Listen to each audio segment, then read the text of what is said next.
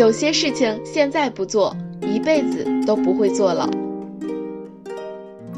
Hello，大家好，我是好奇，今天我们继续来聊聊彻底规划每个月的瘦身计划这件有意义的小事情。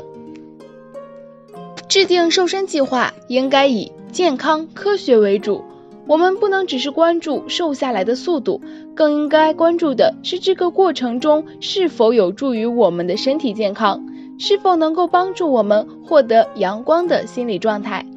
所以。过度节食不应该出现在我们的瘦身计划里。我们可以适当的控制饮食，比如少吃零食，不吃垃圾食品，少吃快餐等等。但是绝对不能让自己只吃水果、蔬菜或者干脆断食。这种减肥方法不仅会给身体造成极大的伤害，还会严重影响我们的心情。而且一旦停止节食，体重就会马上反弹。甚至变得比以前更胖，这真的是得不偿失了。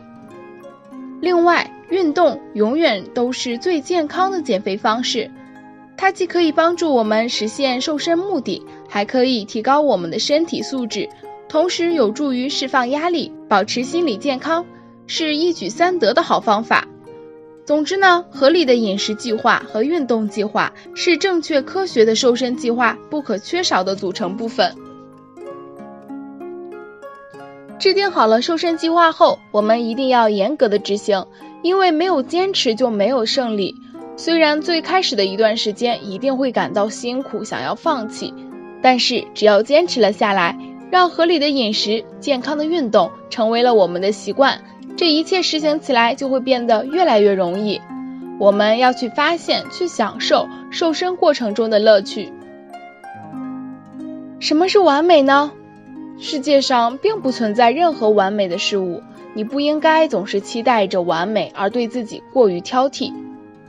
每个人的瘦身计划各有不同，但是目的只有一个，就是让自己变得越来越美丽。